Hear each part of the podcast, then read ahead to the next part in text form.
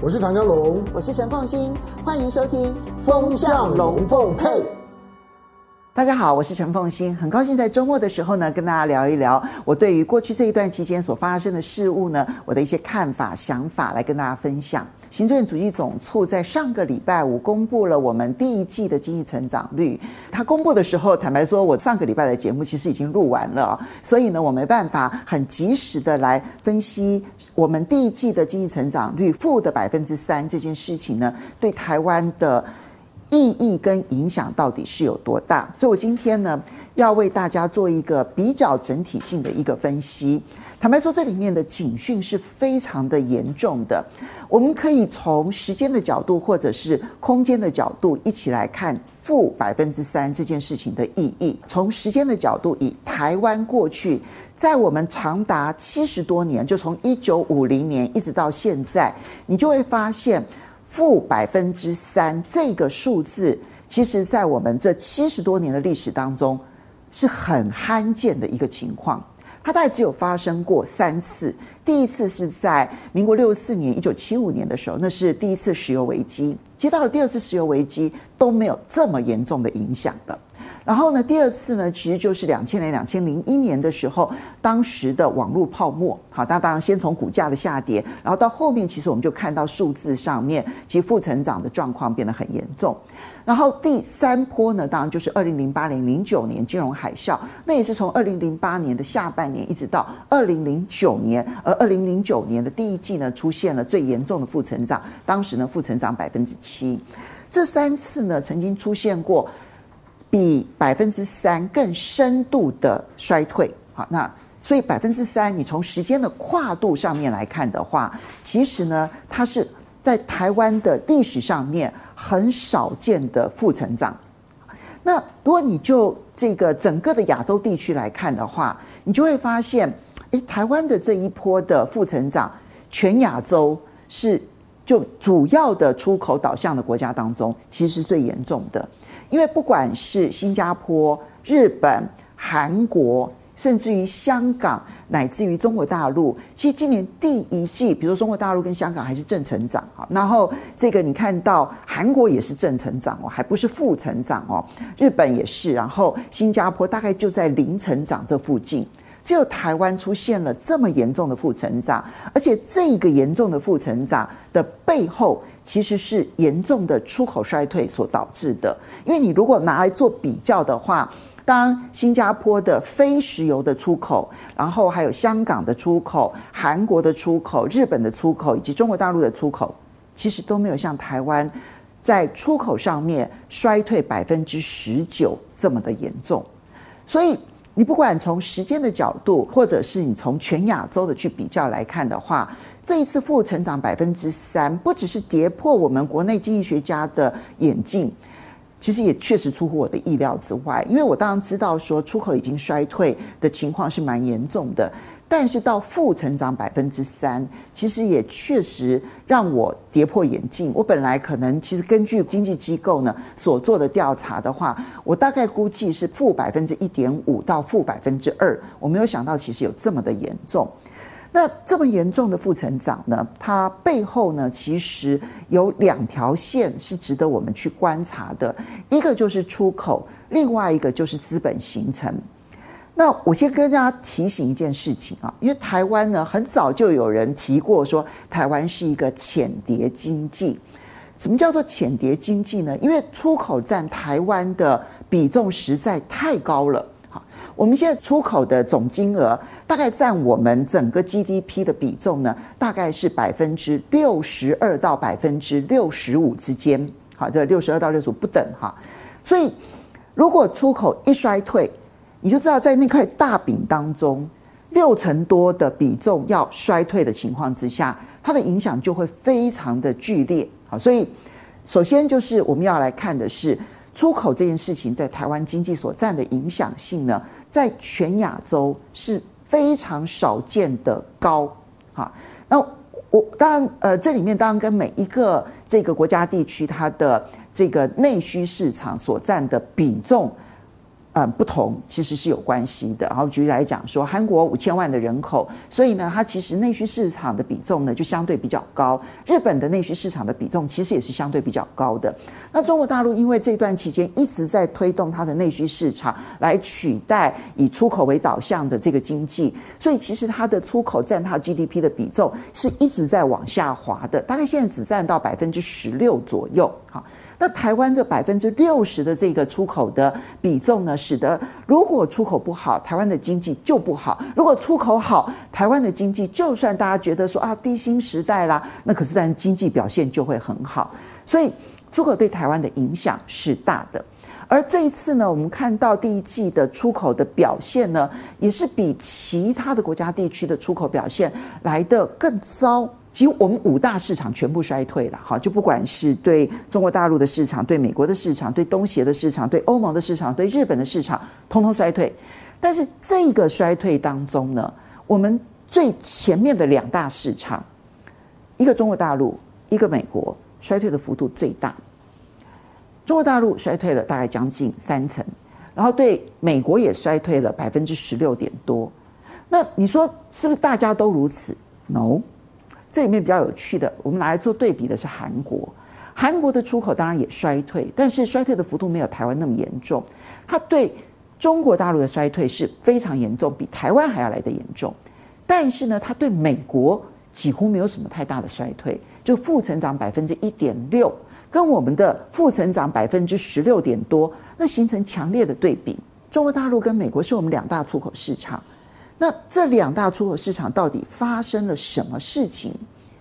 当然，一方面呢，很可能的原因是因为我们的产品结构的关系，产业结构的关系。在我们的产业结构当中呢，电子业的占比是越来越高，越来越高，越来越高。我们的传统产业，不管是这个工具机啦，或者是石化产业啦，啊等等这一些相关的产业，其实占比一直在下滑。电子电子业所占的比重呢，一直快速的上升。其实这我之前跟大家说过，这是一个很不平衡的现象，而这个不平衡对台湾其实不见得是一件好事。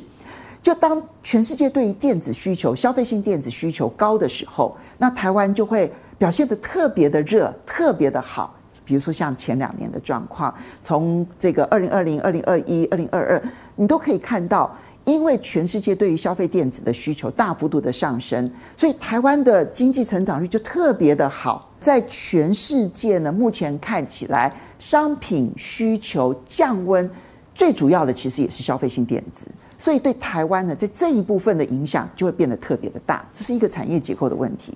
但恐怕不只是产业结构，因为全世界消费电子没有衰退到这么严重。如果你从另外一个角度来看的话，它就会牵涉到说，恐怕这里面有中国大陆跟美国这两个我们主要的市场，其实对于台湾而言呢，他们都不是那么的信赖，是有很大的关系。比如说以美国而言好了，美国呢，它最近其实就发明了一个名词，叫做“友岸外包”，哈，友善的友，哈，就友好的友，要要跟我友好的国家，friend 朋友，然后我才要把我的产品外包给他，所以他有一个友岸外包的清单。然后呢，这里面的清单里头没有台湾，韩国有，但没有台湾，所以你看韩国的衰退幅度很小，台湾的衰退幅度就很大。台湾是列在维安清单里头，危险的危，安全的安，就是有有有有危险、有安全疑虑的这个清单里头。那么，按照美国的政策指导上面来看的话，就是如果你可以的话，就尽量不要从维安的部分，然后去进口外包，然后最好是到友岸来外包。所以，墨西哥其实对对于美国的出口，在过去这一季是大幅度的成长的。可是台湾就是大幅度的衰退的，所以它有产业结构的问题，恐怕也有这一个在信赖程度上面的问题。那么这件事情，它如果长期化的话，那对于台湾在产业发展上面是会产生很大的负面影响的。那中国大陆更不用讲了。其实对中国大陆来说呢，因为中美发动了贸易战之后，台湾现在被迫要几乎是百分之百的选择美国，所以当美国要求台湾禁止出售任何的产品给中国大陆，那台湾没有任何的抵抗，就立刻 say yes，立刻说好。那么这使得呢，对于中国大陆来说，他也不太可能真的信任你台湾的进口。如果他高度的依赖台湾的进口，一旦被卡脖子，他该怎么办？所以中国大陆也不信任台湾。美国也不是那么的信任台湾，我们两大市场其实快速的出口衰退这件事情，它如果不纯粹是产业结构的问题，而有真的这个信任问题出现的话，它就会是一个比较长期的现象，而不是短期的现象。实际上，现在在很多的这个电子产业呢，他们。他们私底下都会抱怨，但是呢，都不愿不敢公开的说，因为只要一公开的说，就会有大批的网友去攻击他们。之前有一家上市公司呢，曾经公开的说了之后呢，后来遭遇到了很大的压力，所以他们从此再也不说。就是美国的企业其实已经是快速的要求台湾的企业，你必须要建立台湾以外的供应链，他才愿意继续的下订单给你，而且订单只下在台湾以外的。供应链，然后不要下在台湾的供应链这件事情，其实如果他长此以往的话，啊，它就是一种慢性病哦，慢性消耗病。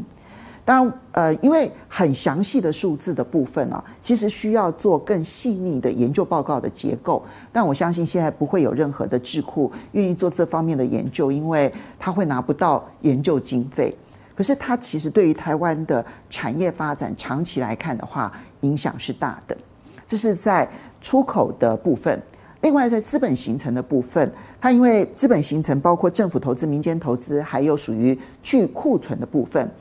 其实从资本形成的部分呢，从去年的下半年就已经开始负成长。但是那个时候负成长的幅度都不是太大，大概负零点几而已啊，那就意味着可能是去库存的效应，不一定是民间投资的缩手，也不见得是民间投资的负成长。但这一次呢，因为它的资本形成负成长百分之四，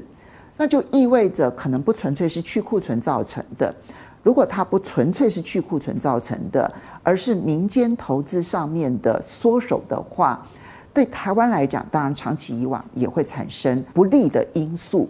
好，当然我现在讲这些，它其实都是属于台湾经济发展当中产业现在面对的关键时刻压力之所来源。一般民众感受得到吗？其实一般民众不见得感受得到。我觉得一般民众，因为在台湾哦，其实。嗯，现在出口产业因为高度自动化的关系，我们的出口产业就经济产值上面它占比非常的高，但是它就业市场上面的占比其实是偏低的。大量的就业人口并不是在出口产业里头，它反而是在内需市场的服务业里头，而。我们的服务业其实，在过去这一段期间，因为解封之后，其实消费力道还维持在一个相对高峰。好，那当然这个相对高峰，所以也也让第一季的这个经济成长率呢，它的负成长的状况看起来没有那么的糟，负三已经很严重，但看起来没那么糟。但是如果说出口产业长期的不好，它进一步的就可能会造成这些出口产业的。就业人员他们的消费开始缩减，或者甚至于可能有后续的产生的就业市场的停顿的一些问题。那么对于其他的我们内需市场，它就可能会有后续的影响，那才是我们要担心的一件事情。所以我希望大家能够关心一下第二季的经济成长率。我现在不会下定论，虽然我觉得这两大。隐忧其实还蛮严重，它蛮呼应台积电之前法说会所产生的隐忧，其实是一致性的。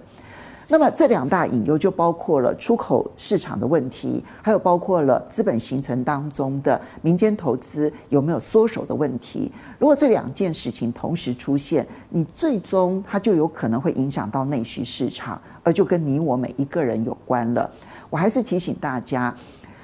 嗯，我不会下定论，但是。经济状况在未来的这半年，它看起来并没有真的好转的迹象。其实到目前为止没有。虽然我们看到很多的这个企业界的老板会告诉大家说，我们去库存大概啊、第二季是谷底，然后第三季就会好转。从原本说去年年底是谷底，然后到现在说今年第一季是谷底，然后接着呢，现在最新的说法是今年第二季是谷底。